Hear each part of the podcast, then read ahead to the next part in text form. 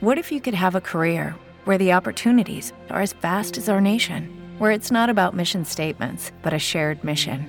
At U.S. Customs and Border Protection, we go beyond to protect more than borders from ship to shore, air to ground, cities to local communities. CBP agents and officers are keeping people safe.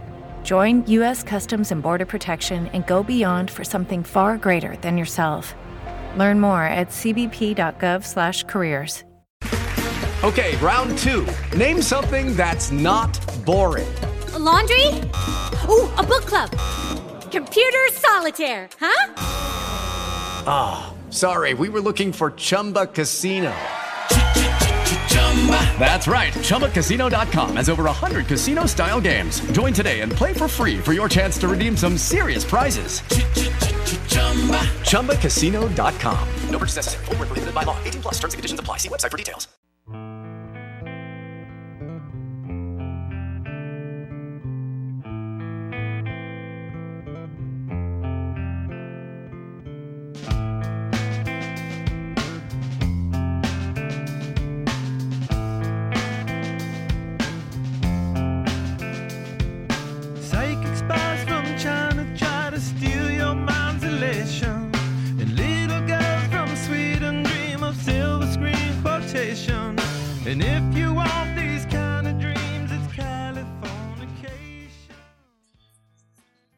Estaba yo demasiado feliz eh, ayer viernes, por lo que parece, ¿no? Eh, confiaba en que íbamos a ver a un Sevilla mucho más serio, eh, que en casa iba a sacar los tres puntos, que no iban a ser fáciles, por supuesto, pero confiaba ciegamente en que, en que veríamos al Sevilla de,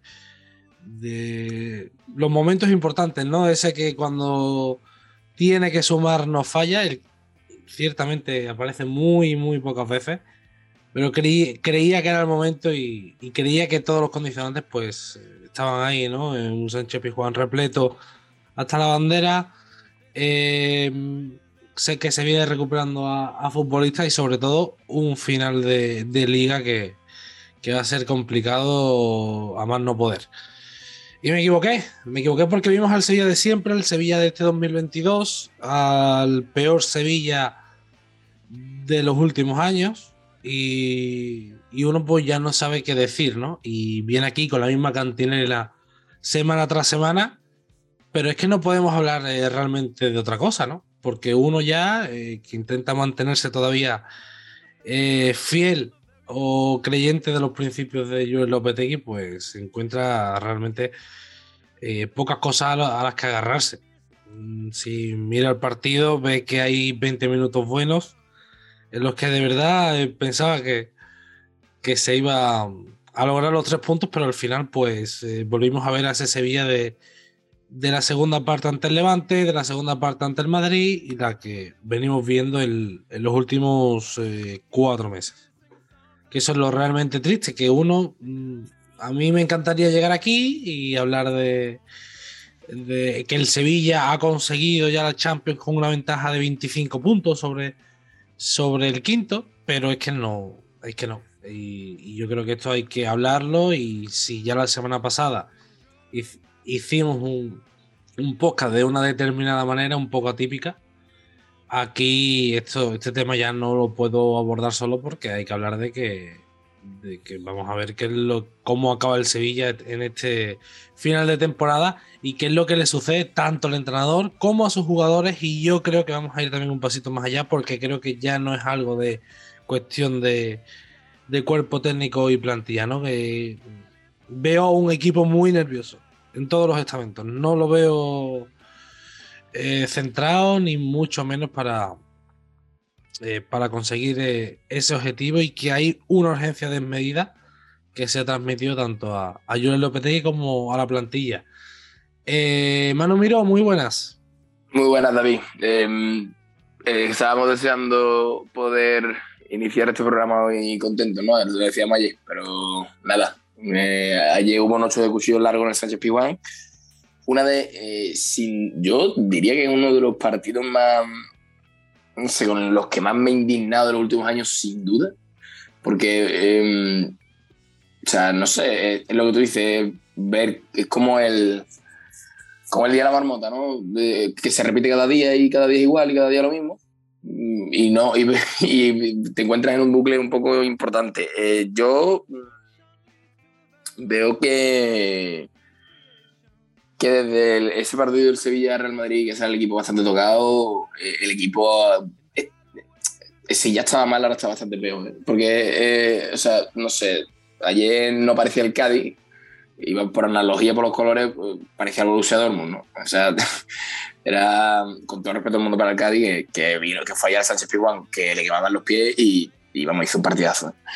Em, entonces, no sé, o sea, es un poco. Ya cada vez para mí Lopetegui tiene menos, menos crédito porque mm, si luego te paras a mirar el balance de la temporada, está siendo desastroso. Y bueno, eh, aquí estamos, a la cara. Pues sí, eh, que es lo que toca, ¿no? Eh, y bueno, eh, hacía mucho tiempo que no lo escuchábamos y yo creo que en, en estos momentos pues también es importante que esté aquí y que nos dé su, su opinión, ¿no? Manuel López, muy buenas. ¿Qué tal, David? ¿Qué tal, Manu? Eh, otro día más aquí intentando, pues bueno, desgranar por qué el Sevilla ha llegado a este punto de, esta manera y sobre todo, pues, de, de manera evidente, pues, eh, reconociendo que hay una serie de errores concatenados. No vamos a poner la balanza eh, de quiénes son, porque aquí hay muchas partes interesadas y muchas partes culpables. Eh, pero en definitiva creo que vamos también a tratar de ponderar porque el Sevilla no es capaz de ganarle a, un Cádiz que, al que le hizo lo más difícil que, que hay. Y, y- y eso pues lo ha demostrado el equipo de Sergio, que es un equipo que siempre te intenta llevar los partidos al final con, con resultados cortos, largos, eh, con, con un marcador que esté ajustado y el Sevilla se adelantó, consiguió lo que no consiguió, por ejemplo, el Barcelona en el Camp. El, el Barcelona, por ejemplo, perdió frente al Cádiz en su casa y me da la sensación de que ese resultado eh, es mucho más injusto que lo que vimos ayer en el campo del Sevilla habiendo puntuado al Sevilla. En el sentido de que hay un equipo que hace méritos para llevarse los tres y desde luego no fue el equipo de Julen Lopetegui. Como precisamente reconocía eh, el propio técnico después, ¿no? Es que no podía ser de, de otra manera. Eh, ¿Qué pasó ayer? Eh, es muy fácil la pregunta, pero mm, yo creo que a la vez muy complicada. ¿eh? Yo, mm, yo David, mm, lo que vi es un equipo realmente roto, o sea, pero en, en transiciones, o sea, yo lo, lo primero que se veía y lo que yo me di cuenta es que Sergio tenía estudiadísimo al Sevilla, porque eh, no, no voy a, no, yo no soy un, gran consumidor del fútbol del Cádiz, eh, pero eh, Sergio vino, se plantó en los HP One y me llamó mucho la atención que, creo que es de los pocos entrenadores que lo ha hecho, y, en la salida de balón ponía a cinco hombres en la, en la frontal del área a presionar la salida, a la salida del balón. Y nos hacían muchísimo daño porque no éramos capaces, o sea, porque no éramos capaces, es verdad que cuando superábamos esa primera línea de presión, éramos capaces y éramos capaces de lanzar con, con los Papu, Jordán y eso, salíamos a lo mejor en los primeros minutos, ¿eh? porque después ya ni eso. Pero plantó a cinco hombres ahí en la frontal del área y no, nos hizo un montón de daño. A partir de ahí, em, el Cádiz, y lo, y lo hablaste ayer, mm, David, y me llamó la atención, el Cádiz es un equipo bastante ofensivo. O sea, iba eh, ayer, vamos, no, ayer es que, pues, de verdad, eh, acumulaban a ocho hombres en ataque. eh, eh, no sé, o de finales acumulaban a seis, siete, siete, seis, siete, seis, siete, ocho hombres en ataque. Una cosa increíble. Y luego tú veías en con una contraposición grandísima en el que las transiciones del, del Cádiz en, en- en defensa-ataque eran muy buenas, eran eh, o sea, un, un, nivel de repliegue buenísimo, eh, llegando gente al área, los, centrocamp- los centro- centrocampistas con llegada de vuelta. Y cuando ocurría eso, o sea, si, cuando la robaba el Sevilla, la transición ofensiva del Sevilla era un drama. Pero un drama, o sea, era o un pelotazo a campo y un ataque de 3 de tres para 5. O sea, yo lo que vi, y, y, es- y todo esto lo digo porque son síntomas de un equipo que, es que está roto, roto eh, en, en el, en el ámbito físico. Y el problema de estar roto en el ámbito físico es que el equipo lleva nueve días de descanso. Porque claro, eh, eh, todos habremos comentado el partido de ayer con amigos nuestros y tal, y amigos míos me- se remitían a que, claro, a que los jugadores no corren, ¿no? Pero Eso no, no, y actitud. Y yo no creo que sea un tema de actitud ni que de hecho, ni de que estos futbolistas individualmente sean malos. Simplemente es que es una plantilla buenísima, muy mal gestionada, pero muy mal gestionada en el ámbito físico, que, que no es capaz ni, que ni de que ni con nueve días de, que ni con nueve días de descanso es capaz de dar la cara en un partido físico en su casa, o sea, a nivel físico en su casa. Entonces yo, yo eso, a grosso modo, es un poco lo que vi. El, eh, un equipo completamente caído y, y, y bueno, eh, también te digo, y, uh, y, con, y con tres jugadores arriba en ataque que, que no sé yo cuántos delanteros de, no sé yo cuántos atacantes de primera firman el partido de los tres de arriba de, de del Sevilla Fútbol Club. ¿eh? Lo de, lo de los delanteros ayer, tanto la Mela como Campos y, y el bueno de Yusef, eh, es que uno, es que de verdad no sabe ni qué decir. No creo que un equipo como el Sevilla, que tiene las cotas que, o que se presupone que tiene que los objetivos que tiene que, que conseguir, eh, que salga con, con, estos muchachos arriba y que, y que no dé pie con bola, refleja muy bien lo que es ahora mismo el equipo. Yo te lo decía, ¿no? Es que el Cádiz, o sea, ya sabemos que el partido era trampa. Eh, yo creo que eso estaba más que claro y todo el mundo eh, lo tenía en mente. Pero nadie se iba a, perdón, nadie se iba a imaginar lo que, lo que vimos ayer, porque es que a mí personalmente a mí el Sevilla en los primeros 20 minutos de verdad, ¿eh? y lo comenté por Twitter y me cargué al equipo, así de claro, es que me lo cargué. Yo vi cómo los futbolistas precisamente, y, era, y es una de las cosas que le quiero preguntar a, a Manuel, cómo la mayoría de sus futbolistas estaban potenciados. O sea, eh, Joan Jordán muy lejos de la base de la jugada, ese futbolista no puede bajar a recibir y no puede bajar a sacar la pelota porque sufre muchísimo en espacios cortos y el gol de, de Lucas Pérez llega precisamente en otra pérdida suya y una falta, porque tiene que hacer la falta, porque si no hay un, un, problema. Eh, cómo el Papu aparece por todo eh, el centro, desde eh, salir entre los centrales hasta llegar a esa media punta, como Rakitic entiende muy bien dónde se tiene que posicionar para darle salida al equipo y lo que de verdad cómo estaba sacando el equipo el balón en espacios cortos en esos primeros 20 minutos y que luego no da dos pases seguidos. Mm, es algo que, me cuesta de, entender. Y hablabas tú de, del Cádiz y de Sergio. Y estoy mirando aquí los últimos cuatro partidos que jugó el Sevilla contra el Valladolid y resulta que los cuatro no ganó. Y los cuatro tuvieron el mismo resultado. Precisamente el mismo que ante el Cádiz. 1-1 ya sabemos todos eh, aquel último partido con el Valladolid, qué es lo que sucedió y cómo sucedió, ¿no? Ese gol de Bono en el, en el descuento. Eh, Manuel, eh, ¿qué viste tú ayer? Bueno, pues lo, triste, para, por complementar lo que comentaba Manu, que al final no quiero ser tampoco repetitivo, y lo que comentabas tú, al final te encuentras con que la desazón del sevillismo, o de parte del sevillismo parece, eh, va más en relación a que juegues contra quien juegues, te demuestran que eh, hay una serie de automatismos, una serie de dogmas, tanto físico como técnico, eh, que te lo superan. Te lo superan. un equipo que está luchando por el, por el descenso, más allá, como dices, de que pues tenga, buena dinámica frente al Sevilla históricamente no, no, te puede, no te puede generar los problemas que, tuviste. Yo creo que al final ese cambio de chip viene a partir de, del Golden City y, y, viene pues a raíz de que hay un equipo que tiene que, que, poner más carne en el asador, que es el que va detrás en el marcador y que va arriba con todo. Y, y viene de, de, un Sevilla que viene a ser conformista, que con muy poquito da ese pasito atrás. Entonces, eh, el planteamiento inicial no te sirve de mucho porque Mm, te dura muy poco, te dura hasta que metes el, el gol.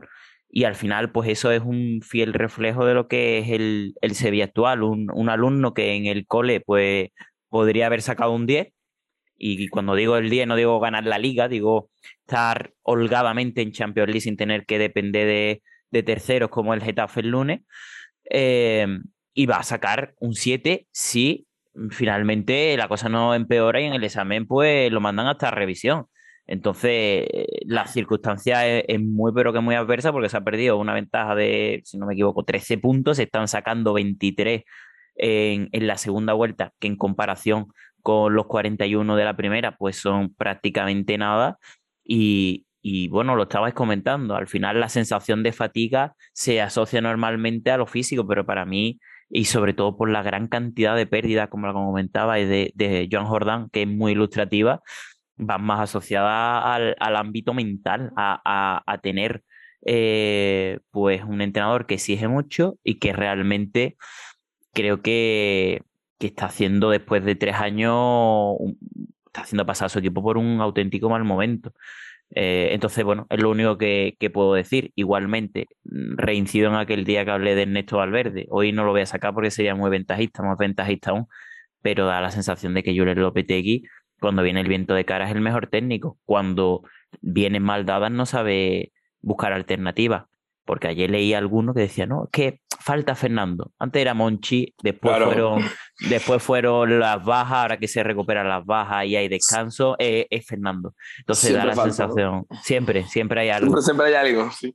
Y, y, da la sensación de que dentro del sueldo de entrenador no va el buscar alternati alternativas, porque te vuelvo a insistir, ayer leía al, al amigo Boni que decía, es que Guidel, que sí, podrá hacerte lo criticado que, que queramos, el Sevilla juega sin pivote, es que Guidel juega más con Fernando que cuando no está Fernando. Y eso es una baza muy preocupante sí. en el Sevilla, por ejemplo.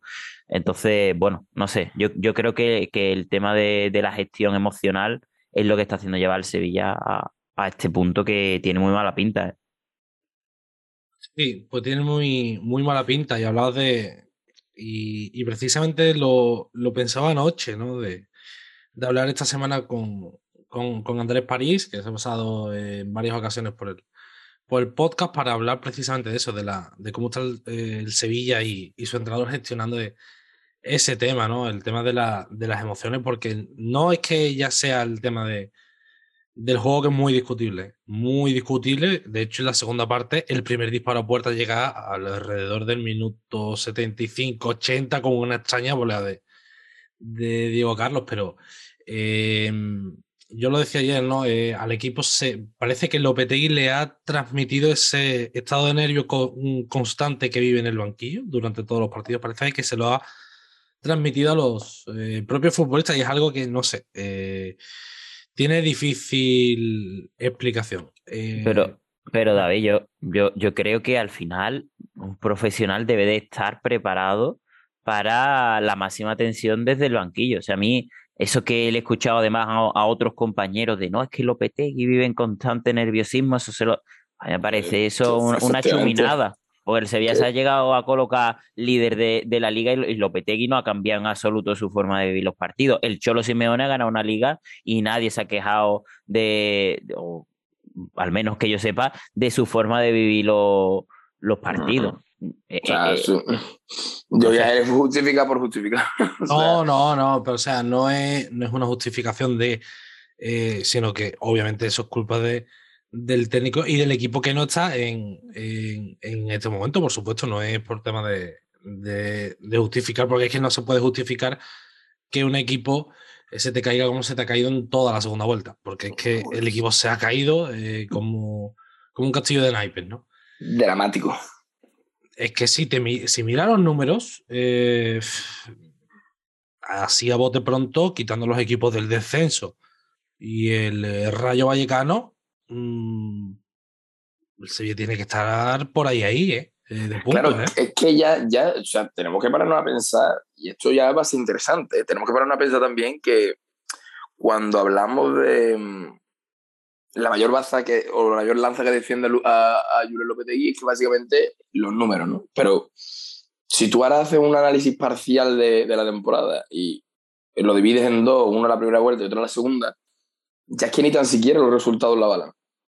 ¿No? O sea, el, eh, que el equipo haga 23 puntos en una segunda vuelta, quedando cuatro partidos, que potencialmente, potencialmente, eh, serían entonces 32, 35, ¿no? De 23 de 4.12, sí, serían 35, 35 puntos eh, bueno, es una, sería, una, sería una segunda vuelta buena, pero eso confiando en que el equipo va a ganar los cuatro partidos que le quedan, que no tiene ningún síntoma de que vaya a hacerlo.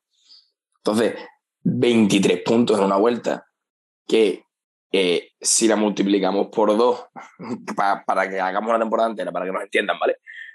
Serían 46 puntos. O sea, es muy fuerte. Y, que el Sevilla haya ganado en esa segunda vuelta, por este año, dos partidos fuera de casa contra el Cádiz y el Levante. Es que quiero decir, ya no es. Porque, claro, o sea, eh, hay compañeros que, y, gente por Twitter que, claro, que no, por Sevilla tiene. Que, es que el Sevilla está con 63 puntos, sí. Bueno, 64 ahora, sí. Sí, sí, sí, sí, yo, sí, estupendo. Gloria para nuestros 63 puntos. Pero, ¿cómo, cómo está gestionando este hombre el 2022? Eh, ¿Queremos a un hombre que, que cuando llega a la segunda vuelta no, o sea, eh, no existe equipo? No existe equipo porque, claro, o sea, lo que se ha leído también mucho durante estos últimos meses. No sé, es que son cosas como que se me vienen mirando a la cabeza y, por ejemplo, eh, eh, pues en el partido ha pasado tal, tal, tal, estás en este contexto, boom, boom, y ni así pierdes. Y tú ves que ese discurso lo repite la semana que viene también, y la otra, y la otra, y la otra. Y el Sevilla al final acumula pues 6-7 empates. Mm, ¿Vale? o sea, no pierdes, pero tampoco, tampoco ganas, ¿no? O sea, entonces mm, no sé, el, el, claro, como, como, que a lo mejor, y yo he sido, yo he sido muy defensor de, en, en, su tramo de la temporada de que esto, de que había que entender el contexto del equipo, que pese al contexto estábamos más o menos ahí, pero realmente a lo mejor había que darle la razón a la gente que, que, no, que no hablaba de contexto y no, y no buscaba excusas en, en, en, en ese aspecto, ¿no? Simplemente que ahí y en ese momento ya eh, Lopetegui no, no tenía ningún tipo de. No, no, no, tenía el rumbo, no tenía cogido el rumbo del equipo. Entonces, eh, no sé, no, no, sé cómo lo veis. Yo, yo, es que te digo una cosa, Manu, en relación a eso de que el Sevilla de Lopetegui no pierde. Ayer más, los más firmes defensores de, del Vasco pues estarán muy contentos porque no se perdió, se empató. Se, eh, se empató, bueno, y, y que, que, que, lo que has dicho tú antes, que, que si hubo un equipo que hizo mérito, fueron los dos amarillos.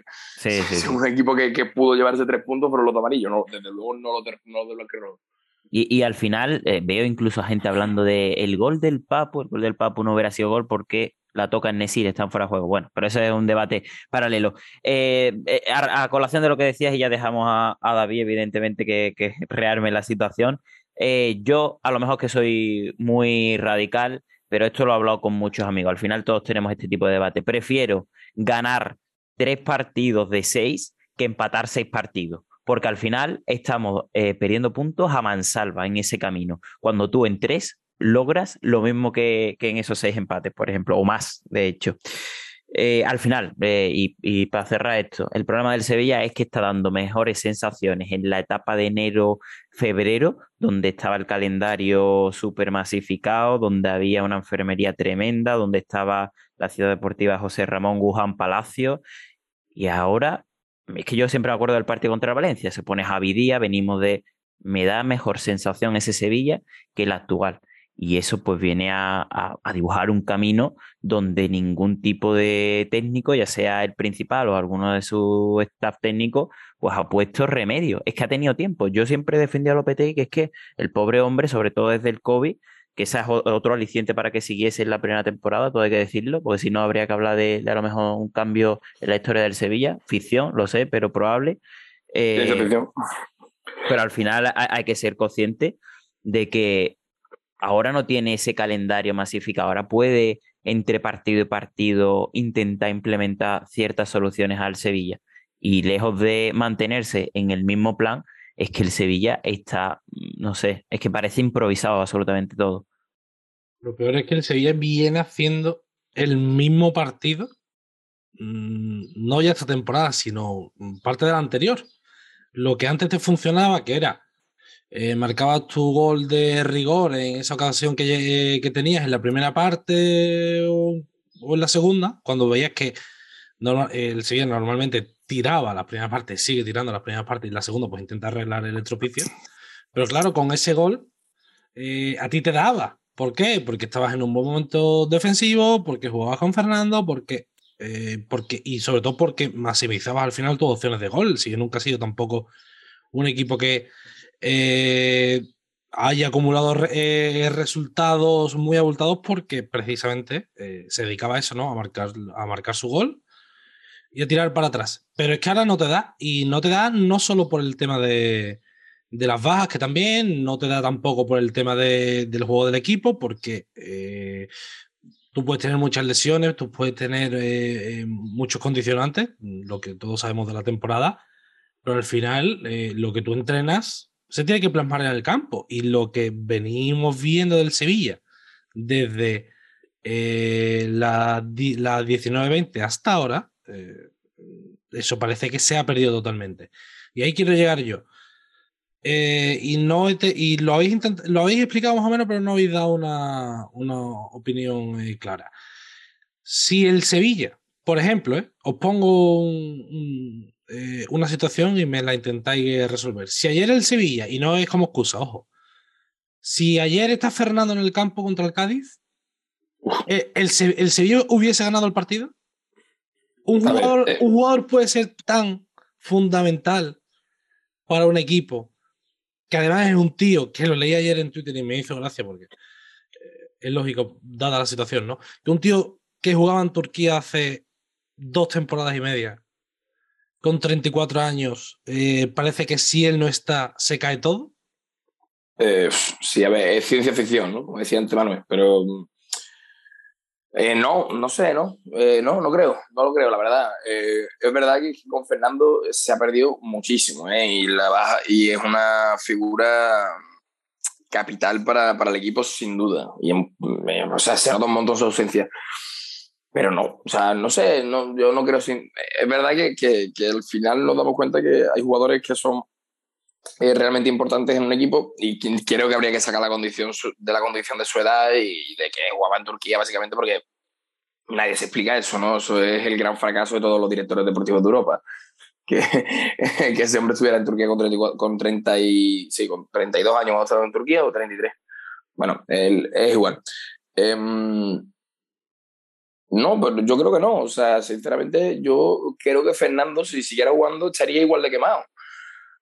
Sería igual de quemado. El, el, el, equipo, lo que está claro también es que el equipo que, que saliera ayer, si saliera quien saliera, tenía que haber ganado el Cádiz. Entonces, buscar aquí ir centrar el debate ahora en quién no está Fernando, cuando mm, es que, es que sí, siempre, o sea, siempre hay algo, ¿no? Siempre pasa algo, siempre. No sé, yo, mm, además, escudarnos en eso es hay que mirar un poquito, el problema es un poquito más, creo que el problema es un poquito más estructural, no es una cosa de individualidades, el problema es estructural porque hace tiempo que el entrenador perdió el rumbo del equipo, simplemente. Hombre, eh, lo que yo te he puesto es el argumento que, que muchos sevillistas dan, ¿no? Porque sí, ya, ya. ya sabemos que a Julen Lopetegui no se le puede criticar. Si le criticas ya eres anti-Lopetegui y, y prácticamente eh, anti-Sevilla, ¿no? Si es que ojalá, ojalá yo viniera aquí toda la semana y ojalá yo eh, en Twitter lo que tuviera que poner es, joder, todo, todos nuestros hijos se, se llamarán Jules López de Agote. Ojalá, ojalá yo pudiera poner eso, pero, pero, pero, es que es imposible que yo ponga eso, por, porque no refleja eh, en absoluto lo que se vive, no refleja en absoluto lo que se vive y, y, no es un problema, de verdad, no, porque la gente que apunta, apunta a todos lados menos al banco la gente quiere apuntar todos lados menos al banquillo y, y apuntan a, a, la dirección deportiva. Monchi le ha dado a, a, Lopetegui lo que ha querido cuando ha querido. No sé. Eh, ver, eh, yo creo que sí. Monchi se ha equivocado también, ¿eh? Aquí no. Sí, es, vamos a ver. Sí, se, se, ha equivocado, se ha equivocado. Pero, pero a ver, eh, David, el, lo, Monchi lo que le ha dado a, Lopetegui es seguramente uno de los proyectos más ambiciosos de la historia del Sevilla. Sin duda pero sin duda, cuando, en, cuando llega en, en 2019 y echa a 13 tíos y trae a otros 13, que de los 13, eh, recuerdo que el, el, debate, que el debate en verano, cuando salga uno mal, no, no os echéis encima. De los 13 salen bien o 10 o 11 y, y, y, esa estructura, vamos, quiero decir que la plantilla del Sevilla desde ese entonces no ha cambiado mucho. Tiene, tiene más o menos, o sea, la columna vertebral es más o menos la misma le ha dado a Julio Lopetegui uno de los proyectos más ambiciosos de la historia del Sevilla. Y lo que ha querido se le ha traído. Dijo que Tecatito, Tecatito. Eh, Discutible. dijo, Discutible. di- dijo que, dijo que Chicharito, Chicharito. Dijo que eh, Oliver Torres, Oliver Torres.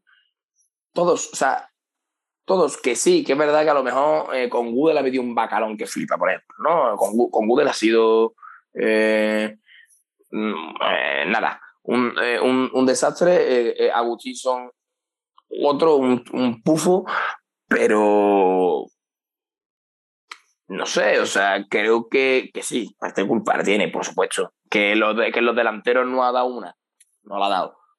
Pero, hombre, eh, primero habrá que hablar de- del que tiene más culpa, ¿no? Obviamente. Obviamente. Eh, lo que a mí me. Y Manuel lo ha comentado y lo quería comentar yo también. eh, conforme íbamos hablando, es el tema de, de Gudel, ¿no? Del centro del campo de- del Sevilla. Y, y Manu te lo dije yo eh, ayer en el escotazo, ¿no? Que eh, no entendía ese, ese centro del campo que viene utilizando el Sevilla últimamente de- después de la ausencia de Fernando, que es una especie de doble pivote con Rakitic y Jordán, ¿no?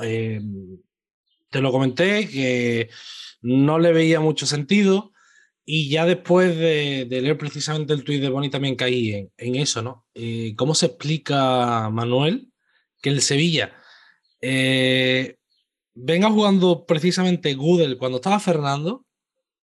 eh, ahora parece que ha desaparecido y que no es cosa de que el entrenador no, no esté cambiando cosas, porque de hecho ya ha variado en cambiar su sistema. Que ese 4-3-3, digamos que ha dado un pasito más y se ha convertido en un 4-2-3-1, que era lo que muchos demandábamos, ¿no? Pero que al final estás poniendo piezas que no pueden sostener a un equipo. Y yo de verdad, después de los partidos y después de lo que hemos visto de estos dos eh, juntos, no acabo de, de entender a qué se debe que ahora, cuando precisamente hace falta Gudel, no participe, o cuando hace falta Delaney, que sí que, que viene con eh, temas de lesiones, que se tiene que, que tiene que coger minutos para irse recuperando y tal, prácticamente no estén contando. Es algo que a mí mm, se me escapa, se me escapa. Yo, yo ahí lo relaciono un poco con lo que estabais comentando de, de Monchi, ¿no? Yo, yo creo que con toda la buena intención del mundo lo que ha intentado es eh, mantener a ciertos estiletes, que eso no lo había hecho nunca el Sevilla, pero de la misma manera al no haber vendido, aunque sea uno de esos puntales, pues ha terminado pauperizando al, al equipo, lo ha hecho mucho más pobre respecto a, a otros años, mm, sin tener en cuenta que los futbolistas pues al final evolucionan y que no te pueden hacer que se lo digan, por ejemplo, a Campo, pues la misma labor de una temporada a otra o, o el mismo rendimiento. Pese a ello, pues sí que es verdad que aquí se ha traído a gente como Delaney, se ha traído a gente como Rafa Mir. El problema es darle contexto a ese tipo de, de futbolistas, porque al final un entrenador, y al menos así lo entiendo yo, se debe de adaptar directamente a lo que tenga en su plantilla, no la plantilla a lo que pretenda el entrenador, porque ahí ya partimos de una base muy peligrosa. Entonces, claro, Rafa Mir es un grandísimo delantero, pero si lo pones a recibir balones dentro del área, por muy alto que sea, eh, el que espere que sea un rematador nato de área, un ratón, como se suele decir, pues está muy equivocado, por ejemplo. O el que espere que Delaney sea un pivote único sin tener acompañamiento, pues tiene también un serio problema. Es decir, hay que darle un contexto a esos futbolistas. Y ahí es donde encuentro yo el problema de Lopetegui, sobre todo en las últimas semanas. Sí que es verdad que ha cambiado cosas, que ha retocado, pero yo siempre lo digo, no por defender con más gente vas a ser eh, mejor equipo defendiendo, ni por atacar con más vas a, a ser mejor equipo atacando. Lo único que ha solucionado Lucky Land Casino asking people what's the weirdest place you've gotten lucky? Lucky? In line at the deli, I guess? Aha, in my dentist's office. More than once, actually. Do I have to say? Yes, you do. In the car before my kids' PTA meeting. Really? Yes. Excuse me, what's the weirdest place you've gotten lucky? I never win and tell. Well, there you have it. You can get lucky anywhere playing at LuckyLandSlots.com. Play for free right now. Are you feeling lucky? No purchase necessary. Void where prohibited by law. 18 plus. Terms and conditions apply. See website for details. Hey guys, it is Ryan. I'm not sure if you know this about me, but I'm a bit of a fun fanatic when I can. I like to work, but I like fun too. It's a thing. And now the truth is out there. I can tell you about my favorite place to have fun Chumba Casino. They have hundreds of social casino style games to choose from, with new games released each week. You can play for free anytime, anywhere and each day brings a new chance to collect daily bonuses. So join me in the fun. Sign up now at ChumbaCasino.com. No purchase necessary. VGW Group. Void were prohibited by law. See terms and conditions. 18 plus. pues que las diferentes alturas están un poco mejor repartidas, pero la realidad es que a nivel de juego parece que eh, por mucho que uno cambie la estructura de juego, no hay, no hay una serie de automatismos que te hagan saltar la presión del Cádiz, que no te hagan sufrir en ese tipo de circunstancias que se vienen repitiendo prácticamente desde hace tres temporadas atrás. Eh, y al final, pues, directamente, contestando esta última pregunta, te, te lo simplifico todo. Al final, eh, esto lo vimos en el último partido que juega Martial contra el Real Madrid. El futbolista más cercano a lo que te podía dar el francés cuando se lesiona es probablemente Munir. Y tú directamente metes a un futbolista como Rafa Mir cuando el contexto de juego no lo iba a acompañar en ningún momento. De hecho, eh, en Nesiri se acerca más incluso a, a Martial que, que el de, del Huesca. Entonces, aquí la cosa está muy clara. Si a ti se te lesiona Fernando y tú estás jugando con un pivote y dos, y dos interiores por los costados, tú no puedes pasar de buenas a primeras a jugar con un doble pivote eh, con dos futbolistas que tienen muy poco fuelle, que tienen muy poco recorrido y que a la hora de robar balones, eh, por mucho empeño y por mucho ímpetu que le pongan, no, no tienen cierto tino. Entonces, ahí creo que hay mucho trasfondo de, del entrenador en el sentido de querer jugar a una cosa que no puede llevar a cabo porque es que no tiene futbolistas que se adapten a ello. Entonces, el Sevilla, como decía Oscar Cano, eh, como cualquier equipo, eh, a, a, poco que cambie un futbolista ya te cambia todo el equipo. Entonces, eh, ¿por qué Luis Fabiano le costó la primera temporada? Porque el Sevilla estaba hecho más para que jugara Canute que para que jugara Luis Fabiano o para que jugara eh, Saviola. Entonces te encuentras con una sensación de que por sus características el equipo no se adapta. Y aquí pues creo que eh, estamos dando, estamos topándonos con este problema que ya nos lo olíamos desde hace tiempo, pero aquí se, se ha materializado y en particular eh, el Sevilla tiene mm, altos costes a la hora de, de, plantear este tipo de partidos. Yo no pido, y así acabo, eh, yo, yo, no pido ni mucho menos que Lopetegui se adapte tanto a los rivales, pero por lo menos que tenga la capacidad de adaptarse a sus propios futbolistas, que, que menos. Yo cuando sale el tema este de, adaptarse al eh, rival y demás, me acuerdo mucho. Y aunque la temporada al final no acabase como eh, tendría que haber acabado, por distintas también circunstancias, a, la, a, a San Paoli, ¿no? Era un entrenador que si algo tenía, eh, además de un fútbol demasiado agresivo, a veces, era, era eso, ¿no? Que prácticamente en cada partido eh, lograba adaptarse, no era un equipo al final que...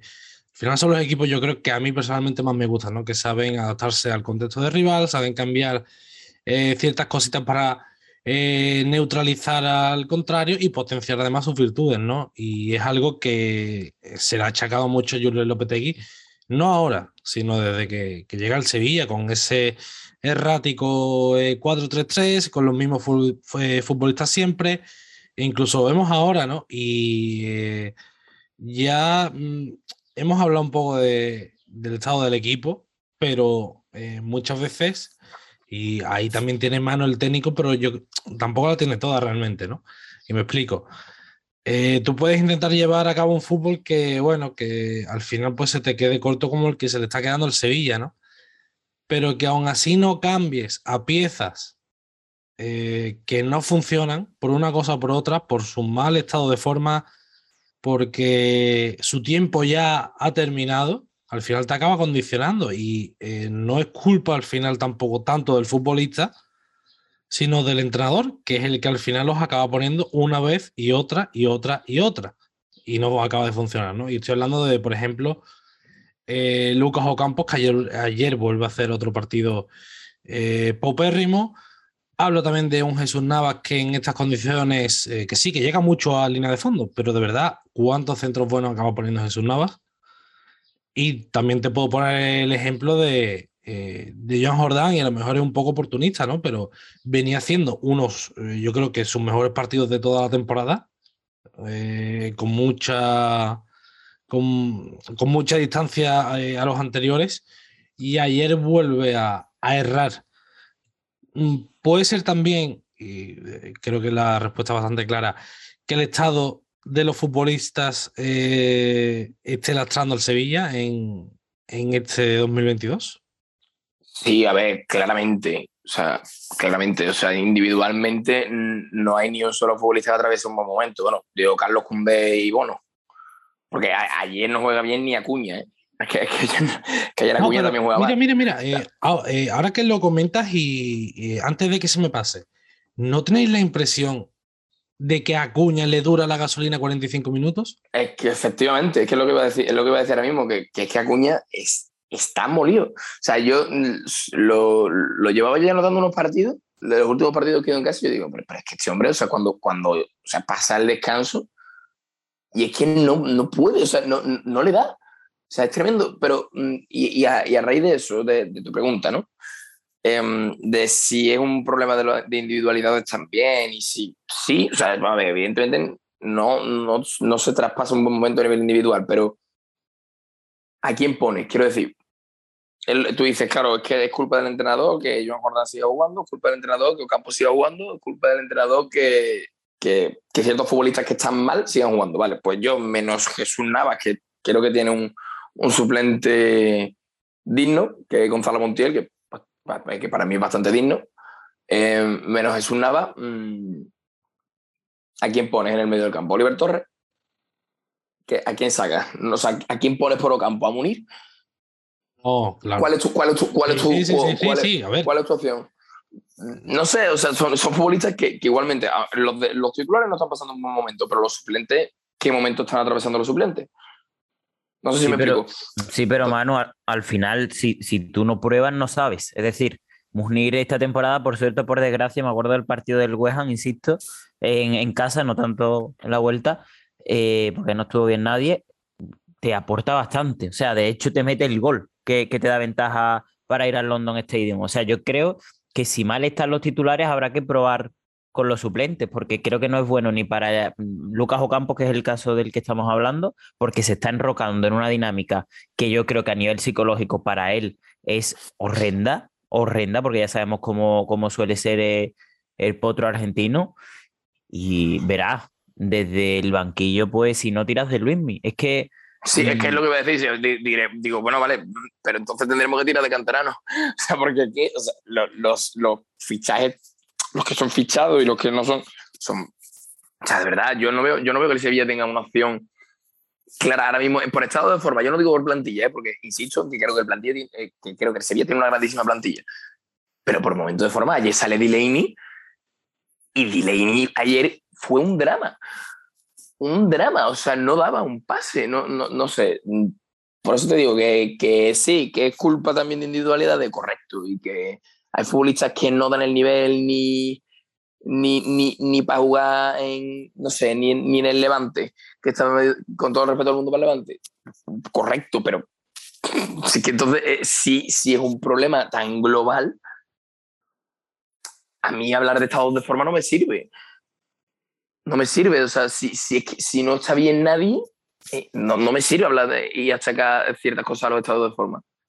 Pero no sabéis nadie, eh, por ejemplo, tema de Montiel. Sí. Montiel no está mejor que Navas, por ejemplo, uno. Pero, pero Montiel, también te digo, Montiel el otro día sale a la ciudad de Valencia y se come un balón que, que de, que de alevines, ¿eh? Eh, De alevines. o, eh, obviamente en el gol eh, se da una transición del Sevilla que es paupérrima y no se entiende de que el equipo vaya tan arriba en ese momento con el, el resultado que tenía, ¿no? Pero es que también ese error puede venir fruto de que no está jugando. Al final no es lo mismo que un futbolista eh, lleve prácticamente un mes sin aparecer mm, por, por lesiones o por, en este caso, eh, decisión técnica. Porque al final la continuidad te dice mucho. Eh, no sé si te encuentras de verdad que el colectivo no te acaba de funcionar o tus piezas mm, importantes no te están dando lo que te tienen que dar, cambia, que no pasa No, absolutamente nada. Sí, sí, o sea, si con Montiel, con Montiel os puedo dar la razón, que creo que es un digno, que, que, que puede suplir bien a Navas, y sobre todo ahora que, que no está bien y que. Correcto, pero es que ayer Acuña juega mal. Ayer Acuña hace, hace un mal partido. Y, y, y lo que decimos, ¿no? Acuña está para jugar 45 minutos, pero ¿quién juega? Agustinson. Es que. Claro, si te pones, Claro, eh, ¿quién, sí. quién juega Agustinson? Eh, que- que- ayer Joan Jor- ayer Joan Jordán y Rakitic partido, mm, o sea, de verdad, yo soy, yo soy muy de Rakitic y a mí Rakitic, eh, a o sea, de verdad, soy muy de Iván Rakitic y yo soy de los grandes defensores del croata, pero sale Delaney, porque Rakitic fatal, vale, sale Delaney. Delaney no da un pase. Ayer Delaney no da un pase, no, eh, lo vemos ahí un poco perdido en, en la medular, no, no sabe muy bien si está jugando a, a- a- o sea, más de cierre o de, o de volante con llegada.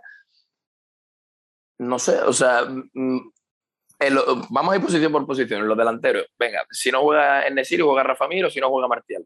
O sea, es que eso es el trío Calavera. Eso es el trío Calavera. No, que no sabes tú, que es que da igual a quién pongas, ¿no? Eh, no sé, eh, en banda izquierda, como no juegue la Mela, que ayer hace un partido, eh, o sea, desastroso. O sea, yo, la Mela ayer fatal. Eh, juega Tegatito, que vale, Tegatito bien. Pero, mm, eh, eh, o sea, no sé, o sea, quiero decir que no. No sé, o sea, el, el- no, es que ten- no es que no tenga profundidad de plantillas. O sea, realmente eh, no es no un tema de profundidad de plantilla, porque si ya insisto y lo reitero, es una plantilla muy profunda. Una plantilla muy, muy profunda. Pero, ¿hasta qué punto tienes tú? O sea, decir, si tienes ese problemón, que no, no es un tema de que los futbolistas estén atravesando un tema que seguramente estén mentalmente todo muy obcecado y, y- pero, pero, pero no, o sea, no lo sé, o sea, no. Me, me pasaba, me pasaba eh, ayer un, un amigo, eh, además de, de, la, de, la- de enfrente, de la acera de enfrente, eh, me pasaba un, un tuit donde Manuel Pellegrini hablaba de, de, eh, respondiendo a la pregunta cuál creía que era el éxito de su equipo esta temporada. Yo sé que aquí no gusta hablar eh, en verde y blanco ni gusta mirar al otro lado, pero al final, pues, cuando se hacen las cosas bien hay que quitarse el sombrero, sea cual sea el color. Eh, y el chileno decía, entre otras muchas cosas, que el 90% del éxito de un entrenador era la gestión de plantilla. Yo en relación a lo que está hablando Manu, es que creo, creo que las cosas están muy claras en el Sevilla. La gestión de plantilla de Julen Lopetegui es nefasta. Es que si tú no metes en dinámica a todo el mundo, si tú tienes parado, como bien decía David, a Montiel mm, no sé cuántos partidos y tiene que entrar para un ratito en el Ciudad de Valencia cuando ya vienen mal dadas, es que eso es mm, muy, pero que muy preocupante, por no decir otro, otra palabra más malsonante. Y creo que ahí pues tenemos el hándicap de la temporada. Si es que si tú no metes en dinámica, es que, es que, insisto, no quiero comparar excesivamente, pero es que Alex Moreno era un lateral que estaba para ser vendido en el Real Betis Balompié. Y William Carvalho. Y William. ¿Y esta temporada qué? Al final es darle confianza al futbolista, darle eh, continuidad. No quiere decir que tenga que jugar un partido sí y un partido eh, no, como los niños chicos, para que se repartan minutos. Pero qué sé yo, si tienes este tipo de, de afinidades, ¿por qué no potenciarla? ¿Por qué no probar con Jesús Navas por delante de Montiel? ¿Por qué no, no sé, por qué no probar de Montiel a Montiel de tercer central y buscar algo más de vuelo? No sé, yo creo que hay falta de trabajo y, y, de- y ahí me mantendré, me mantendré Sí, toda sí. mi vida. Sí, sí, sí, sin Puede, duda. puede ser, puede ser, obviamente, que esa falta de trabajo. Eh, hubo un momento en la temporada precisamente en la, que, en la que no se puede hacer eso, no se puede gestionar la plantilla porque había lo que había, pero ahora, y desde hace eh, algunas semanas para atrás, ahí sí que hay falta de trabajo, obviamente, porque no, porque es eso. ¿Que ha cambiado? Sí. ¿Que ha cambiado lo- todo lo que tiene que cambiar? No. Por, eh, no sé por qué, porque a lo mejor el nombre de Rakitic o de Ocampo pesa mucho, puede ser, puede ser, pero no se ha hecho por eh, lo que sea, ¿no? Eh, el panorama es muy negativo, muy, muy negativo, ¿vale? A ver, hombre, podríamos, podríamos mm, venir aquí a tirar flores, pero es que no. Sí, sí, sí, pero No da esto para. Fíjate lo que te voy a decir ahora. Eh, esto lo eh, tuiteaba anoche, o sea, en la madrugada del viernes al sábado, eh, Fran Maldonado, eh, arroba datos sevista, amigo también de, de la casa, por supuesto. Y, ojito, eh, eh, si el Sevilla en estos cuatro partidos que le quedan logra una victoria y tres derrotas, el Betis necesitaría 11 de 15 puntos, o sea que son tres victorias y dos empates, o cuatro victorias, y la Real 13 de 15, ¿vale? Si el Sevilla eh, logra una victoria y un empate y dos derrotas, al Betis le harían falta un punto más, 12 de 15, son cuatro victorias, y la Real 14 de 15. Pero cuidado que sigue, ¿eh? Eh, ese es el panorama, digamos, más desolador, el de una victoria. si el Sevilla logra una victoria, dos empates y una derrota, el Betis tendría que ganar cuatro de los cinco partidos que le quedan y empatar el otro. No tendría, no podría perder si quiere superar al Sevilla. Y la Real necesitaría ganarlo todo. En el caso, en el caso en el que el Sevilla sacara dos victorias, el Betis necesitaría ganar los cinco partidos y la Real también. Y la Real precisamente con goleada para, eh, el tema de- del gol ¿no? Y ya, como únicamente, si el Sevilla logra los dos, las dos victorias ante Mallorca y Atlético en casa y empata, por ejemplo, en el, en el Estadio de la Cerámica la semana que viene y pierde contra el Atlético de Madrid, la Real estaría fuera de toda eh, ecuación y el Betis nece- necesitaría ganar los, los cinco partidos que le quedan. O sea, que pese a todo, pese a todo, el Sevilla lo tiene muy, muy de cara para ir a la Champions. ¿eh? Pero siempre mirando a- al, al. Atrás, exactamente. Ese es, el, ese es el gran problema. Ese es el, gran tema. No, bueno, y que, y que además, eh, sí, el, lo tiene muy de cara, pero es que estamos, somos, estamos, o sea, y el problema sale tan negativo porque mm, qué sensación da el equipo de que pueda ganar uno de los cuatro partidos que le quedan. Ninguna, o sea, de, ver- de verdad vosotros tenéis alguna sensación de que de aquí al, el de aquí al final de liga el Sevilla Step into the world power, loyalty, and luck. I'm gonna make him an offer he can't refuse. With family, cannolis, and spins mean everything. Now, you wanna get mixed up in the family business. Introducing The Godfather at ChumbaCasino.com. Test your luck in the shadowy world of The Godfather slot. Someday, I will call upon you to do a service for me. Play The Godfather now at ChumbaCasino.com. Welcome to the family. VGW Group. No purchase necessary. Void where prohibited by law. See terms and conditions. 18 plus. As a new Western Union customer, you can enjoy a $0 transfer fee on your first international online money transfer. Send money to your family and friends back home the fast, easy, and reliable way. Visit westernunion.com or download our app today to get started, and your first transfer fee is on us. FX gains apply, not available for credit cards and transfers to Cuba. Services offered by Western Union Financial Services Inc. and MLS 906983 or Western Union International Services LLC and MLS 906985. Poder sí, pues, de poder ganar sí, porque mm, estamos hablando de fútbol, ¿no? Pero ¿firmaríais que va a ganar alguno de los cuatro partidos? O sea, pensáis el, próximo, el, Se- el Sevilla-Mallorca, ¿no? Creo, bueno, no, el primero, el primero de la Villarreal. cerámica, pero Villarreal, vale, pero el, el partido contra el Mallorca en casa. ¿Firmaríais antes de empezar el partido que el Sevilla va a ganar ese partido? Como, como, aquí han habido, como aquí han habido toda la primera vuelta, que, el- que el, que el Sánchez Pizjuán ha sido un fortín y se iba a Sánchez Pizjuán tranquilo y con ganas de disfrutar. Yo es que cada vez que voy al Pizjuán vuelvo con menos años de vida, o sea, pero que mm, por eso digo que, que, que la- es- sale tan negativo porque todo eso, in- viendo incluso así que es tan fácil y que lo tenemos tan de cara, es eh, no, se nos- como que lo, lo vemos muy lejos, ¿no? Lo- No sé, el, yo por ejemplo no, no, no, no lo dije ayer, lo dije ayer en, en el Cotazo Diario. mm, A mí el partido de ayer no me inspiraba absolutamente ningún tipo de confianza de que fuéramos nosotros, no, porque, porque el equipo no lo muestra y sigue sin mostrarlo. Y sobre todo hay que no. mirar la- las dinámicas. También hay que mirar las dinámicas en las que están otros equipos. Pongo otros en letras mayúsculas. Hoy, hoy yo te digo que no. Mañana pues a lo mejor cambio un poco de, opinión y cuando llegue el miércoles pues a lo mejor tengo otra vez esa, esa ilusión de que no se repita eh, la segunda mitad de que venimos viendo, ¿no? Eh, y ya para, para terminar, eh, y es una especie de debate, un, mini debate corto. El ambiente del Sánchez Pizjuán está un poco raro, ¿no?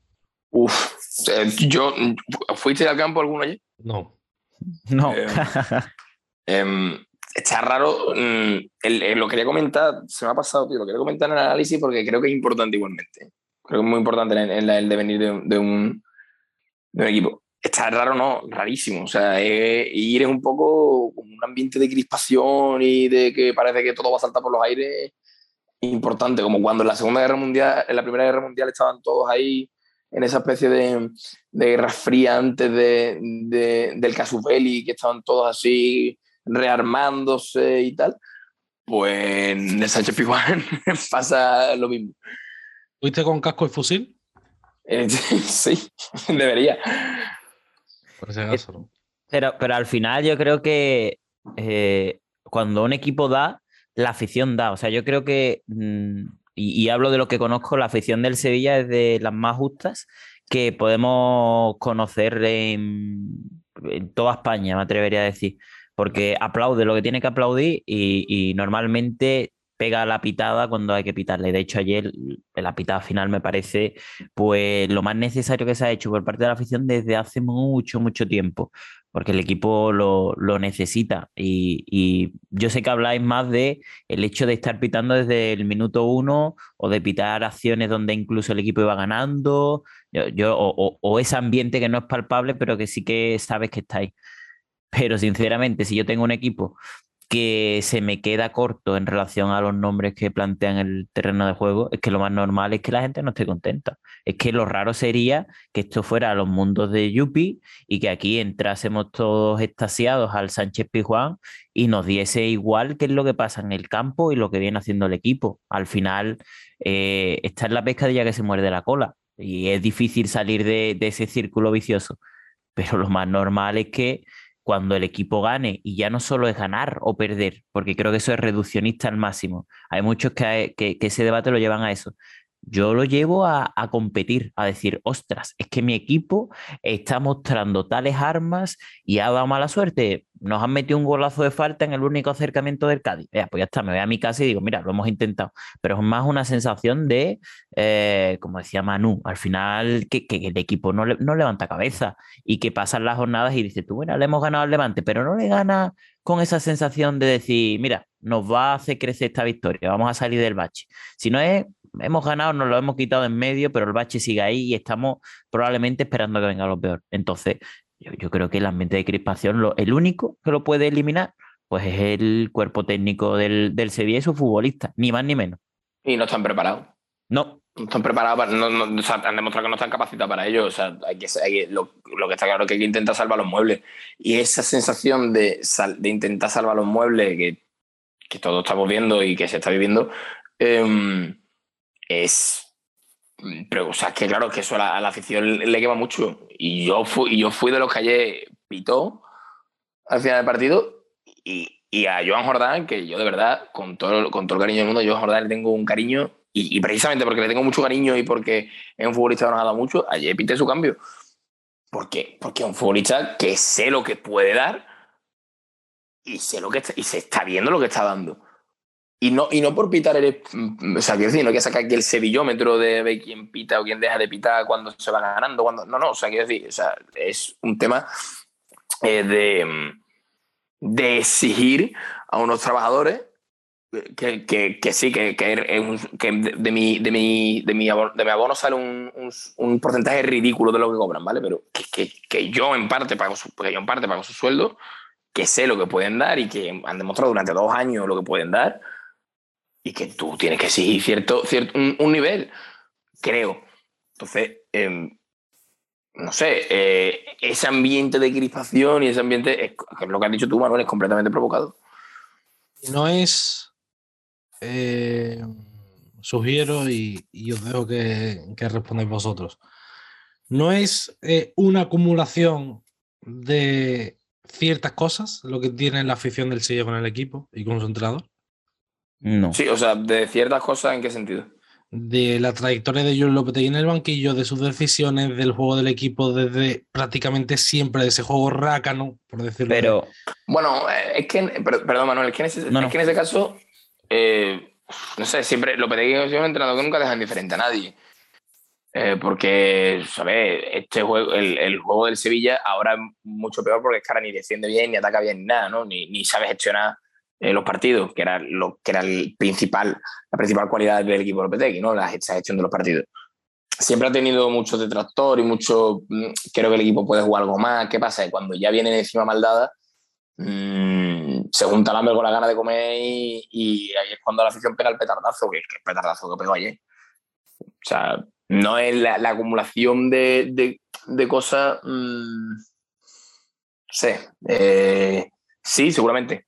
Siempre, siempre va de detractores. ¿eh? Yo en el último partido que fui contra, no me acuerdo contra quién fue, bueno, en el último partido que fui a la grada como tal, eh, me tocó un señor al lado que, que iba ganando el equipo 2 a 0 y, y seguía, y seguía pues dándole caña a, a Lopetegui, le gritaba, además era un señor mayor que me llamó mucho la atención porque normalmente suelen ser los más afines a, a diferenciar eh, pues la actuación de un equipo conforme a si gana o pierde. Entonces, yo creo que detractores siempre hay siempre. Tienes a Juan de y tienes a, a Unai Emery y, y vas a tener siempre técnicos que a lo mejor entran por el ojo, como Pablo Machín o como San Pauli, y entran por el ojo y, y nadie es capaz de explicar por qué. Y, y al final, pues estas son la- las circunstancias que, que hay, ¿no? Estas son las reglas del juego. Yo no creo que sea una cosa de, de acumulación. Yo creo que al final la gente eh, se, queda sin, ju- sin justificaciones, sin argumentos para defender una propuesta y poco a poco, supongo que incluso los que todavía están en ese barco, pues, pues no sé, eh, me imagino que llegará un día que dirán, ya es que no tengo más de lo que, de lo que tirar. Hay gente que se va bajando y, no hablo a nivel definitivo, porque yo soy una persona que entiendo que si Julen Lopetegui consigue la Champions debe de seguir, evidentemente, ahí están los resultados, con su toque de atención después de esta temporada para todas las partes que sean culpables en, el análisis posterior, pero, pero sobre todo sabiendo que quizás sí que es más fácil remontar el vuelo del proyecto de Lopetegui a raíz de una nueva temporada y no tanto en esta que ha tenido tantos handicaps externos, entre comillas, sin eliminar lo- los internos. Pero, pero no sé, yo creo que la gente en, definitiva tiene que, que mostrar pues su, su sentimiento y por muy bien que uno crea que lo haga Lopetegui ya no gana, ya no empata. Bueno, allí sí, pero que no, no saca resultados positivos para Sevilla. Está haciendo peligrar entre comillas también porque tiene un colchón apetecible para lo que queda. Está haciendo peligrar todo lo que estaba construido o, o se daba por hecho hace apenas unos meses. Entonces la gente, yo creo que eh, el público soberano. Yo no, no creo mucho en eso del cliente siempre tiene la razón, porque a veces que hay clientes muy malos, pero no debe de ser baladín ni debe de ser casualidad que no sea uno ya puntual, que no sean dos, que no sean cinco o seis desperdigados en cada zona del campo, sino que sean, pues a fin de cuentas, una totalidad bastante grande.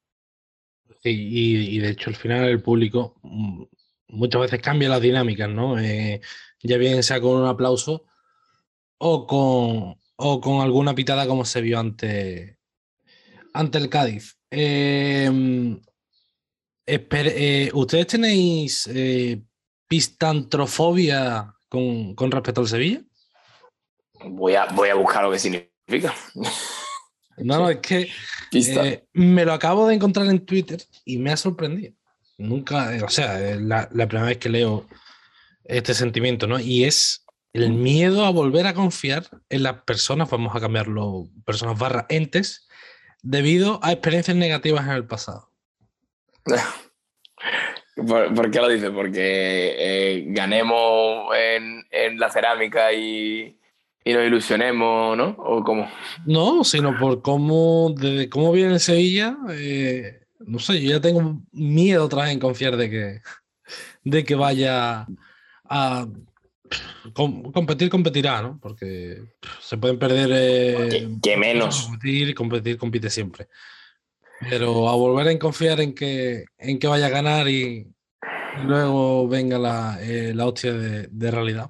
Bueno, yo, yo lo he dicho antes, que yo no firmaría en absoluto que Sevilla vaya a sacar tres puntos de los, de los 12 que quedan.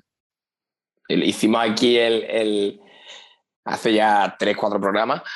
Eh, no sé si te acuerdas, David, hicimos el eh, que cuántos puntos creíamos que íbamos a sacar de los que de los 21 que quedaban. o- Sí, sí, sí, yo estaba, yo estaba. Entonces, que, creo que fue el último de honor y, y no sé, creo que aquí había un optimismo que, que ahora esto parece un, una juega, macho. Y porque decíamos, no sé, yo creo que dije 18, de, 15 de 20, o 16 de 21, una cosa así. Una cosa, pues, no sé por cuánto iré, no, no, la verdad que no he hecho. No, he No hecho lo mires, cuenta. no lo mires, no lo No lo, no lo voy haciendo, pero, pero me temo que me temo que la predicción no se va a cumplir. ni mucho menos. En fin, eh, ahora sí, eh, ya realmente no nos quedan eh, más temas que hablar, ¿no? Ojalá poder hablar de, de otras cosas y que hubiera sido un episodio más positivo, pero es que yo creo que este es el eh, análisis y el sentir de, de los que vemos al Sevilla y de los que, de los que intentamos sacar alguna, eh, alguna reflexión en la situación en la que es. Hay, hay como Manu que duda de, de que el Sevilla vaya a ganar un partido. Yo creo que el del Mallorca se puede sacar y a partir de ahí pues estará todo más cerca. El problema es que es eso, el Sevilla con una victoria ante el Cádiz se hubiera dejado la Champions prácticamente en el bolsillo y no tendría que mirar qué es lo que hacen sus perseguidores eh, a falta de, estos cuatro partidos que nos quedan.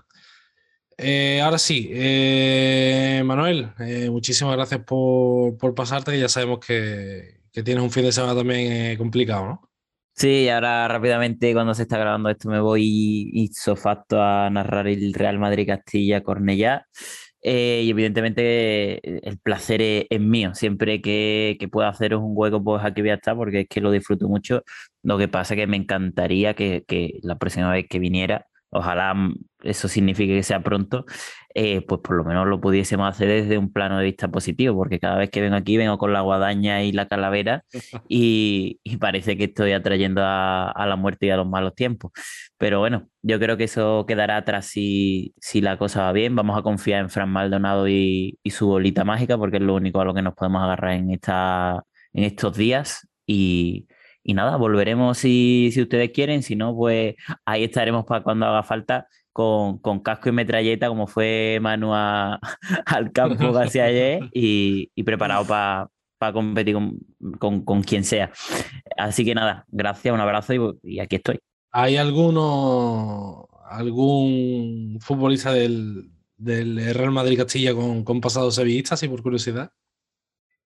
Uf, pues a bote pronto creo que hay uno, creo que hay uno, pero que no juega, no suele jugar. No te sé decir el nombre porque sinceramente que yo mmm, es la primera o la segunda vez que la segunda que hago al, al Castilla, pero evidentemente eh, creo que hay un central eh, que jugaba en el Sevilla, Cantera Córdoba, no me acuerdo el nombre porque tengo ahora mismo la cabeza como para acordarme y dirás tu valiente narrador, pero tranquilo que la retransmisión no se me olvida. Seguro que no.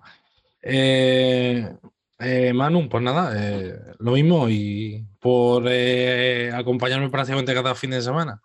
Nada, es que hablando de la negra de Manuel, yo desde que estoy en este programa que me incorporé para el Sevilla cero a la vez cero. ¿Te lo has cargado he traído, he, traído, he, traído, macho, la, la, negra, tío. Qué desastre. Yo creo que ahora había aquí ningún programa que yo había plantado. Joder, pues mira que viene a jugar el Sevilla. Joder, macho. Pero bueno, el placer siempre es mío, David. Pues ya saben, eh, disfruten de la feria. Oh, eso, eso, yo lo quería decir, señores, que tenemos la suerte de ser sevillano, ¿eh? Por Disfrut favor, disfruten. Disfruten que falta hace y que, y que olviden las penas entre, entre Manzanilla y, y Sevena. Eh, nos escuchamos la semana que viene, eh, veremos a ver eh, en qué condiciones. ¿En qué condiciones? Qué miedo tema de resaca y, y malos sentimientos con, con, respecto a lo que haga el Sevilla. Y, y eso, eh, lo más importante. Eh, olvídense de, del fútbol estos días, disfruten y si ven a, a algún jugador de, del Sevilla por el eh, Real, que no le peguen un tirón de orejas, pero denle cariño que, que falta les hace. Hasta luego.